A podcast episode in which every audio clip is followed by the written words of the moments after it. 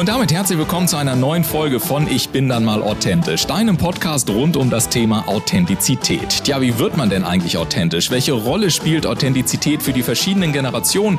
Wie gelingt es, eine stark authentische Marke aufzubauen? Und geht authentisch sein überhaupt noch in der heutigen Zeit von Fake-Fotos, High-Glossy Social-Media-Profilen und permanenter Sofortempörung? Ich bin ein Gastgeber Ulf Zinne und jetzt gehen wir wieder einer spannenden Frage rund um das Thema Authentizität auf den Grund. Los geht's! Und damit einen wunderschönen guten Morgen zu einer neuen Folge hier im Podcast Ich bin da mal authentisch und heute wird es richtig, richtig spannend, denn heute geht es auf eine ganz bestimmte Art und Weise um Beziehungen und zwar die Beziehungen zu Kunden. Und mal ganz ehrlich, wer kennt das denn nicht? Die Messe ist gerade gelaufen, die Hotleads sind irgendwo im Funnel und jeder stürzt sich da drauf und möchte natürlich genau diese Kontakte dann auch möglichst gut behandeln. Aber wir wissen alle, oftmals verschwinden diese Kontakte dann doch irgendwann wieder im Tagesgeschäft und werden so ein bisschen vergessen vergessen. Und gleichzeitig ist es doch gerade heutzutage wichtig, dass wir den Kontakt zu unseren Kunden halten. Doch wie macht man das eigentlich? Vor allen Dingen in einer Zeit, in der gefühlt tausend Anforderungen jede Sekunde auf einmal auf einen reinprasseln. Und mein heutiger Gast, die, die liebe Beatrice, die hat sich äh, seit vielen Jahren genau um diese Frage gekümmert und hilft insbesondere produzierenden Unternehmen und auch Softwareunternehmen, die wiederum für produzierende Unternehmen arbeiten, dabei Kundenbeziehungen aufzubauen, bei denen am Ende alle Beteiligten glücklich und zufrieden sind und vor allen Dingen auch die Kunden das erfahren, was sie sich am meisten wünschen, nämlich echtes Interesse für sich und auch ihre Person und ihre Anliegen. Und wie das alles funktioniert, wie man das aufbaut und was auch du vielleicht für dein Unternehmen daraus mitnehmen kannst, darüber sprechen wir jetzt und ich sage herzlich willkommen, liebe Beatrice Postleb. Hallo, schön, dass du da bist. Hallo Ulf, ich freue mich auch hier zu sein. Sage mal, Beatrice, äh, ich habe ja vorhin schon geschmunzelt, weil ich gedacht habe, was für eine coole Internetseite, dauerkunden.de, die hast du dir damals wahrscheinlich gleich gesichert. Erzähl mal ganz kurz, wie ist es denn darauf gekommen, äh, so eine coole, äh, so eine coole Webseite auch zu sichern? Na, im Grunde war das tatsächlich die Idee, äh, mit einem Partner zusammen, den ich damals als ja Coach. Ich halte ganz viel von persönlicher Weiterentwicklung. Also ich mag es tatsächlich nicht stillzustehen. Mhm. Also ich mag keinen Stillstand. Ich möchte mich immer weiterentwickeln. Dasselbe für unsere Kunden auch tun. Und damals im Rahmen der Positionierung die wir, ne, was ja das Leidensthema eines jeden Unternehmens ist, ähm, haben wir gesagt, okay, was, wo will ich denn eigentlich hin? Wir waren klassisch, ähm, ja, ich nenne das immer Haifischbecken mhm. in diesem Neukundenmarkt. Da habe ich mich aber tatsächlich nie wohl gefühlt. Mhm. Ne? Und ich sage immer, es geht, was, was mich im Leben immer wieder, ich sag mal, mitnimmt und anspricht, sind die Beziehungen zu Kunden. Und dass ich tagtäglich erlebe, wie frevelhaft mit diesen Beziehungen manchmal umgegangen wird, weil wie du es im, in dem Einspieler schon gesagt hast, weil einfach die Zeit nicht ist, um sich um alle zu kümmern. Und da entstand dieses Wortspiel Punkt genau zu Dauerkunden, wie diese Website auch, also wie unser Unternehmen auch heißt, ja. wie mein Unternehmen heißt. Und ja, schlichtweg daraus kam dann diese Idee, jetzt sichere ich mal schnell Dauerkunden. Ja, das war, glaube ich, ein ziemlich geschickter Schachzug. Und ich bin ja auch manchmal sehr, sehr erstaunt, was man noch so alles für Goldschätze im Internet findet. Du hast es im Übrigen gerade so schön gesagt, du hast gesagt, es wird schon fast frevelhaft damit umgegangen. Da lag ja. auch so eine schöne Betonung auf dem E, so frevelhaft. Das war wie so ein bisschen mit dem erhobenen Zeigefinger. Und du hast ja recht, muss man ja sagen. Jetzt kann man sich natürlich nur die Frage stellen, eigentlich, liebe Beatrice, weiß doch das jeder. Ich meine, überall liest du, überall weißt du, das Gold liegt in den Bestandskunden. Jeder kennt diese Statistiken im Vertrieb. Einen Bestandskunden zu halten und weiter auszubauen ist sehr viel günstiger als einen neuen Kunden zu gewinnen. Mhm. Irgendwas Faktor 5, 7, 9, je nachdem welche Statistik, welche Branche und so weiter. Und trotzdem ja. passiert es, dass gerade die Bestandskunden oftmals viel zu wenig, sozialromantisch könnte man an diesem Tag sagen, ein, zu wenig Liebe und Aufmerksamkeit erhalten. Und man kann sich ja schon ein bisschen fragen, warum, wenn es doch irgendwie jeder weiß? Was sind denn so deine, deine Erfahrungswerte, deine besten zwei, drei, die du so über die Jahre eingesammelt hast, warum das dann in der Praxis trotzdem nicht gemacht wird? weil du das sagtest. Ne? Also bei uns heißt das so schön charmant hartnäckig. Also wir wollen dem Kunden keinesfalls auf den Keks gehen, sondern er soll das Gefühl haben, da hat jemand wirklich Interesse und der kümmert sich. Und genau da liegt, ich glaube, das auch verborgen, was viele Unternehmen nicht hinbekommen. Erstens gibt es eine große Angst, Angst davor, hoi, wenn ich den Kunden frage, was der sich besser wünscht, dann kann ja kommen, er reklamiert, ihm passt das nicht, ihm passt jenes nicht, unser Service ist schlecht, was auch immer. Und da geht Kopfkino bei den Kunden einfach los. Das ist so das eine, was mir immer über den Weg läuft. Ganz viele wissen nicht wie, also sie wissen nicht, was kann ich tun, um meinen Kunden auf eine unaufdringliche Art immer wieder zu sagen, hallo, denke an mich. Und andererseits der größte, das größte Thema ist die Ressource. Also die ähm, Unternehmen haben einfach nicht die Ressource Zeit zu mhm. großen Teilen und vielleicht auch nicht die passende Person, die das machen kann, die mhm. sich darum kümmern kann. Jetzt ist natürlich die nächste Frage, also mehrere Anschlussfragen, die ich direkt habe, fangen wir mal der Reihe nach an. Ähm, du hast gesagt, die Ressource Zeit. Ist dann Kundenmanagement wie oder Dauerkunden zu halten, ist das dann eigentlich eher eine persönliche Fähigkeit oder ist es nicht ähm, ein Ausdruck, wenn ich das nicht mehr kann, dass ich ganz große prozessuale Schwierigkeiten habe? Weil wenn ich keine Zeit mehr habe, mich um das Wichtigste zu kümmern, wovon mein Unternehmen lebt, nämlich meine Kunden, dann habe ich ja meistens ein also je nach Unternehmensgröße, sage ich mal, aber da kann ich relativ schnell ein Problem haben. Also ich würde zumindest sehr schlechte Laune bekommen, wenn wir auf einmal für unsere Kunden keine Zeit mehr hätten. Wie kommt man da raus oder, oder was kann man tun oder was sind so Vorwarnzeichen, wo man vielleicht auch mal reagieren sollte? Da stimme ich dir zu. Also Zeit ist in dem Moment natürlich weit, weit gegriffen. Ne? Also die Unternehmen nehmen sich in der Regel Zeit für die wichtigsten Kunden, die Key-Kunden, die natürlich im Unternehmen bleiben. Dann wird sich auch Zeit genommen für, ich denke jetzt gerade mal, Neukunde fragt an, äh, kriegt ein hochvolumiges Angebot, hoher Umsatz. Darum wird sich dann auch gekümmert, sofern es dann in den Tag reinpasst. Aber es kommen ja immer wieder Dinge im Tag dazwischen, wo auch ja, gerade dieses, ich rufe mal meine Kunden an, die sich seit drei oder sechs Monaten nicht bei mir gemeldet haben und frage einfach mal nach. Mhm. Und das wird eben dann von Tag zu Tag aufgrund anderer Dinge, die dringend dazwischenkommen, einfach so ein Stück weit immer geschoben. Mhm. Und das ist am Ende ein Prozessthema. Klar. Also jeder könnte sich auch sagen, ich nehme mir frühs oder nachmittags eine Stunde, blocke die und rufe täglich fünf meiner Kunden an. Mhm. Ja, aber dann kommt meistens, der Mensch ist ja ja, nicht bequem, aber er pickt sich natürlich, wenn er viel zu tun hat, die leichtesten Sachen raus. Mhm. Sehr häufig. Dann lass uns doch mal, dann lass uns doch mal so tun, als würde das jemand machen wollen, weil ich glaube, wir haben ja auch ja. schon alle die Erfahrung gemacht. Viele Kunden freuen sich ja auch, wenn sie angerufen werden. Also vielleicht, wenn ja. man auch diese Hürde mal überwunden hat.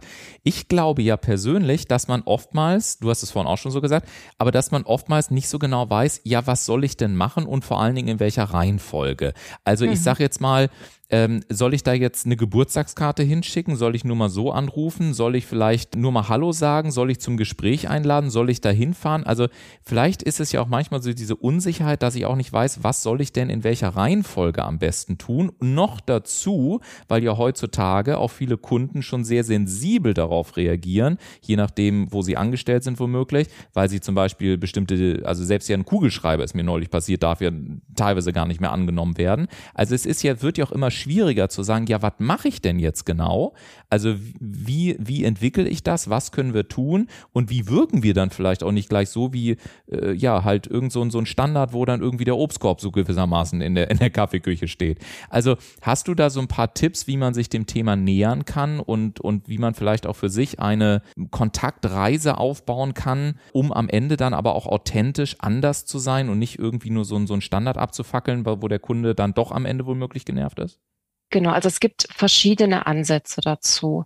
Ähm, es kommt ja immer drauf an, ich sag mal, macht das Unternehmen derzeit schon viel per E-Mail oder ähm, ist es denn mehr auf diesen persönlichen Kontakt aus? Was wir immer wieder erleben ist, ähm, seit zwei oder drei Jahren gibt es ja immens schwierige Zeiten. Mhm. Und allerdings sind wir Menschen Menschen und wir brauchen den Kontakt und die Kommunikation untereinander.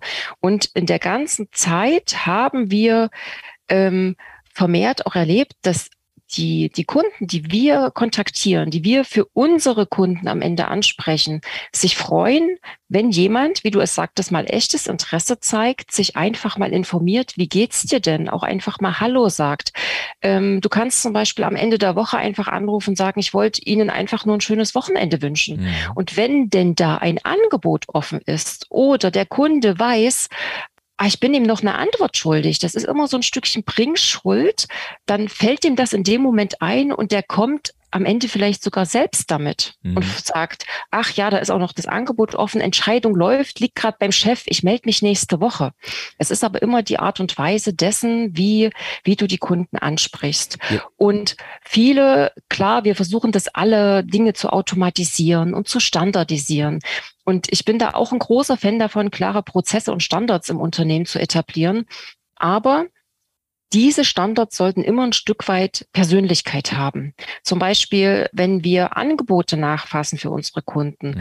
ähm, rufen wir entweder an oder schicken denen eine E-Mail. Und auch für die E-Mail gibt es einen Standard, aber diesen passen wir immer an, indem wir dann nochmal einen persönlichen Satz mit reinbringen, den Menschen natürlich persönlich ansprechen, ihn einfach nochmal ein Stück weit abholen und sagen, wir brauchen, möchten halt eine Information, was brauchst du, was wünschst du dir von uns, gibt es vielleicht Veränderungen, die wir noch berücksichtigen müssen. Mhm. Also immer so ein Stück weit, ähm, ich sag mal, die Kundenbrille aufzusetzen und nicht nur an sich selbst zu denken, ist, glaube ich, so ein ganz wichtiger Tipp, sondern sich immer zu überlegen, was kann ich für meinen Kunden am besten im nächsten Step tun. Und du hast gerade einen ganz spannenden Punkt angesprochen. Du hast nämlich gesagt, vielleicht rufe ich einfach mal an und dann kommt der Kunde vielleicht auch von sich aus und sagt, Mensch, äh, Sie haben ja noch ein Angebot offen und so weiter und so weiter.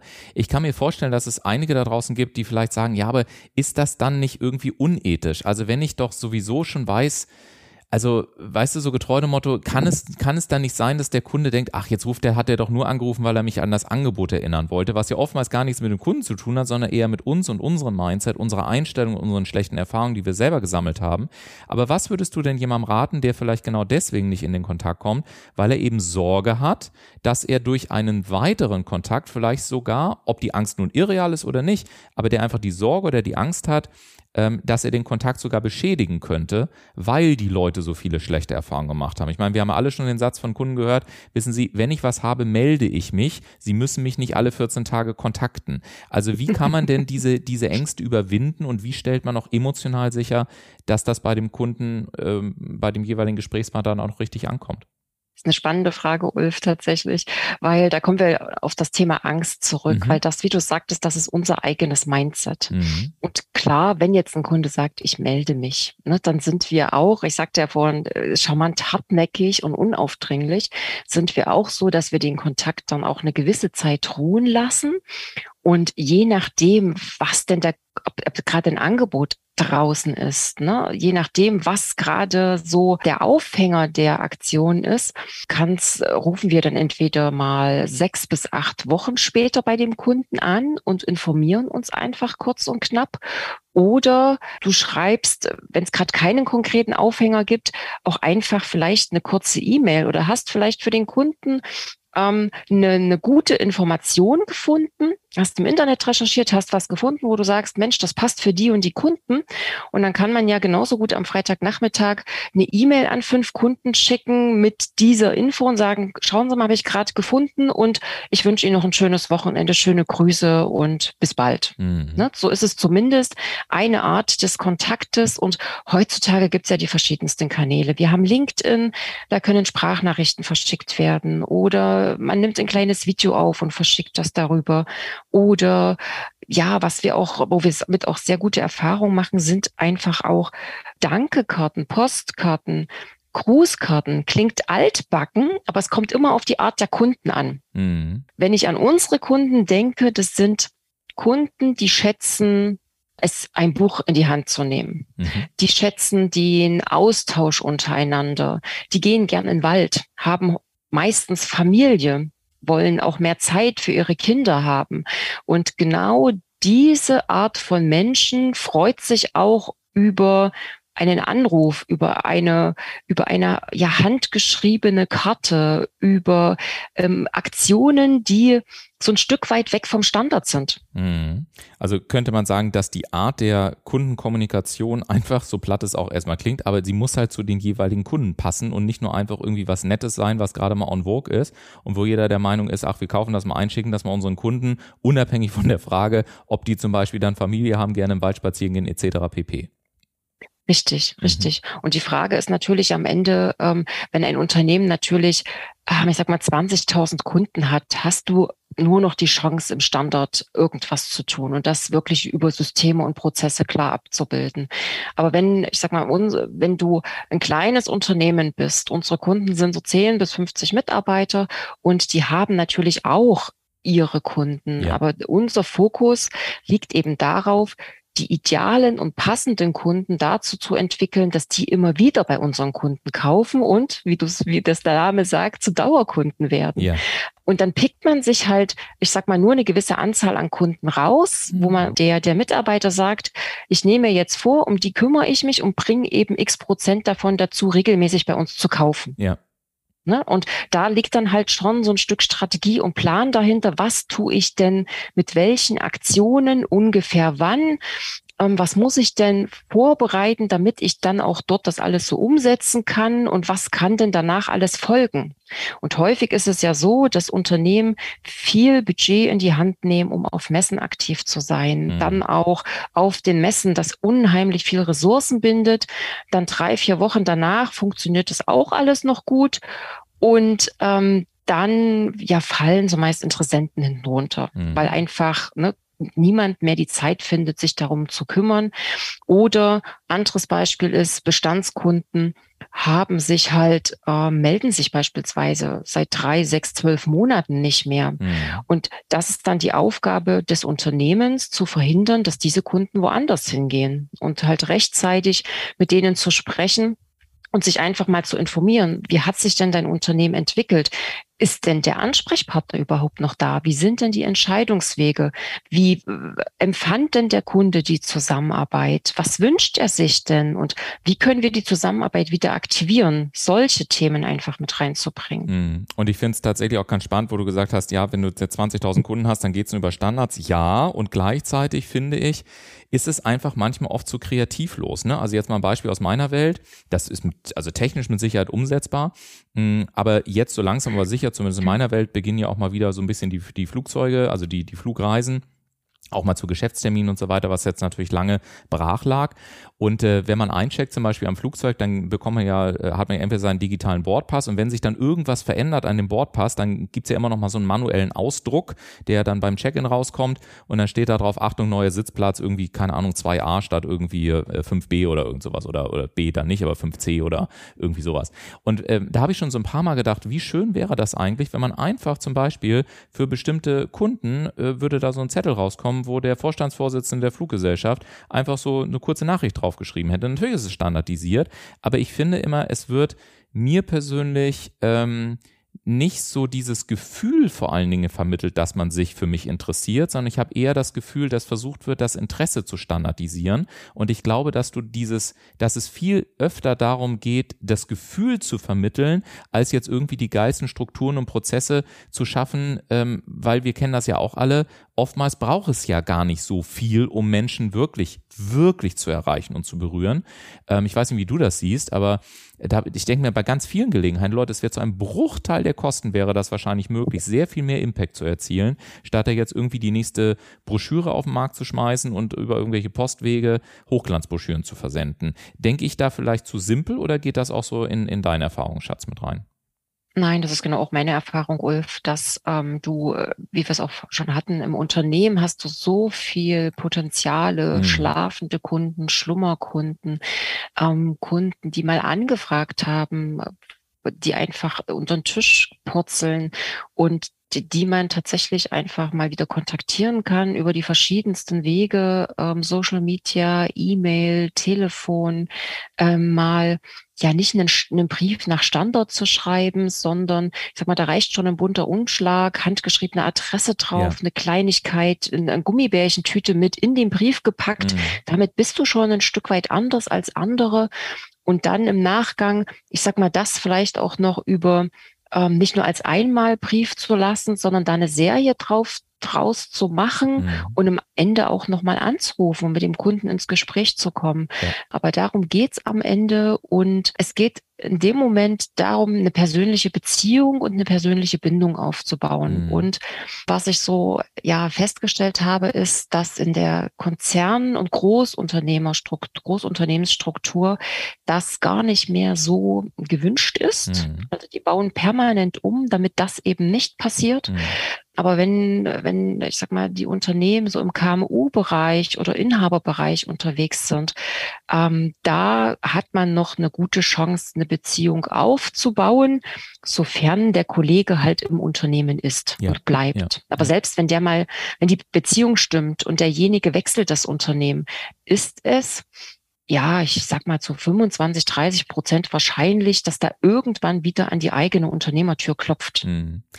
Du hast gerade noch ein gutes Stichwort gegeben, nämlich persönlich. Ich würde dich gerne zum Abschluss des Interviews auch gerne nochmal sehr persönlich tatsächlich auch ähm, ja, kennenlernen wollen. Und zwar in Tradition dieses Podcasts hast auch du netterweise so ein, zwei Gegenstände mitgebracht, die dich auch nochmal äh, charakterisieren. Erzähl doch gerne mal unseren Hörern, was hast du mitgebracht und was hat es damit auf sich? Ich habe tatsächlich, äh, bitte lach nicht, aber ich habe ein Buch und einen Stift dabei. Ja. Weil ich ja der Überzeugung bin, dass der Mensch nicht sich immer weiterentwickeln sollte durch mhm. verschiedene Dinge. Und ich bin ein Mensch, ich lese gern und viel lese unheimlich gern auch mal Kinderbücher zur mhm. Abwechslung und lese aber auch viel Businessbücher und habe zum Beispiel gerade das Buch Der Pumpkin Plan von Mike Michalowitsch in meinen Händen. Ja. Ich weiß nicht, ob du es schon kennst, aber das ist auf jeden Fall ein Tipp. Auch ähm, der Mike selbst als Autor mit seinen Büchern ist ein großer Tipp. Da geht es darum, ähm, Strategien für Unternehmenswachstum einfach für sich zu erkennen. Und in seinem Buch geht es um den idealen Kunden. Mhm. Und ähm, was ich auf meiner Reise durch das Unternehmersein eben selbst ja leidlich erfahren musste, ist, dass es nichts bringt, alle Kunden anzusprechen und erst recht nichts bringt, denen alle Produkte anzubieten, sondern du brauchst in allem, was du tust, einen klaren Fokus. Ähm, du brauchst äh, ich sag mal, einen, einen ganz idealen Kunden mit, du musst seine Schmerzen, seine Probleme kennen, du musst äh, auch, äh, ja, wissen, wie kannst du ihn ansprechen, wie kannst du ihn mitnehmen. Und all das Wissen, klar, gibt das Internet her, aber Bücher sind für mich, ja, so ein kleiner Schatz mhm. weil du kannst das immer wieder vornehmen und kannst immer noch mal nachlesen. Und der Stift steht im Grunde für die Wertschätzung untereinander und Dinge aufzuschreiben und dann vielleicht noch mal für sich zu sortieren. Ja, und was man jetzt nicht sehen kann, ich habe tatsächlich auch noch wunderschöne Notizbücher. Ich habe mir gerade ein neues Notizbuch gekauft mit so einem äh, handgegerbten Leder, tatsächlich aus einer kleinen Manufaktur aus Süddeutschland. Äh, wunderschön gearbeitet und ich liebe das tatsächlich. Ähm, die, wenn man, wenn man diesen Büchern auch eine Intention gibt, also nicht nur einfach irgendwas reinzukrakeln, sondern äh, ich habe halt dieses eine Notizbuch insbesondere, wo ich wirklich nur ganz spannende Erkenntnisse reinschreibe und ähnliches, die mir in einem bestimmten Bereich dann äh, helfen, sozusagen meine nächsten Ziele zu erreichen erreichen. Und ähm, das vielleicht auch, finde ich einfach, also ich mag auch dieses Papier, dieses Aufschreiben, sich diesen Moment zu nehmen. Und wir wissen ja im Übrigen aus der Hirnwissenschaft, das wäre mal eine ganz andere interessante Folge, dass in dem Moment, wo wir es tatsächlich schreiben, es sich auch anders verankert und auch nochmal im Gehirn andere Prozesse auslöst, ähm, mhm. als wenn wir es zum Beispiel in Tastatur oder, oder CRM-Systeme eintippen, auch wenn CRM-Systeme natürlich heutzutage wichtig sind. Sehr, sehr spannend, liebe Beatrice. Also ich glaube, man kann sagen, wenn man sich mit jemandem unterhalten möchte, der wirklich mittlerweile ja auch schon fast 20 Jahre Erfahrung in dem Bereich hat, ähm, Kunden wirklich zu dauerhaften Kunden zu machen und dabei, ja, ich find, fand das sehr schön, vor allen Dingen ein Gespür hat für die kleinen Dinge, die den großen Unterschied machen und die oftmals ohne komplizierte Systeme, riesige Prozesse und ähnliches an, äh, auskommen, dann ist man sicherlich sehr, sehr gut beraten, äh, sich mit dir einfach mal zu unterhalten. Und ich äh, danke dir sehr, dass du heute bei uns warst und ähm, ja, hast du noch eine abschließende Botschaft oder äh, können wir uns damit gewissermaßen aus dieser Episode bei unseren Hörern verabschieden. Was meinst du? Fang, fangen Sie einfach klein genau. an und steigern Sie sich sachte. genau, also alle loslaufen und Gummibärchentüten kaufen und wenn Ihnen das so einfach ist, wenn euch das so einfach ist, dann am besten Beatrice Postleben anrufen. Alle Kontaktdaten gibt es natürlich auch in den Shownotes dieser Episode und ich sage dir nochmal ganz, ganz herzlichen Dank, liebe Beatrice. Ne? Bis dann. Ciao, ciao. Ich danke dir, Ulf. Sehr gerne. Tschüss. Tschüss.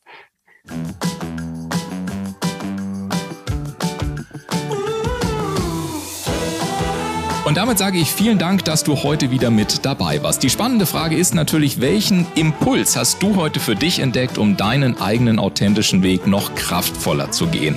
Lass es uns gerne durch einen kurzen Kommentar zu dieser Episode wissen oder sende uns eine E-Mail an podcast.ulfzinne.com. Und denke auch noch daran, wenn du regelmäßig die besten Tipps und Erkenntnisse meiner Gäste kostenlos erhalten möchtest, dann trage dich jetzt kostenlos auf www.ulfzinne.com slash podcast ein. Wir hören uns in 14 Tagen wieder. Bis dahin, mach es gut.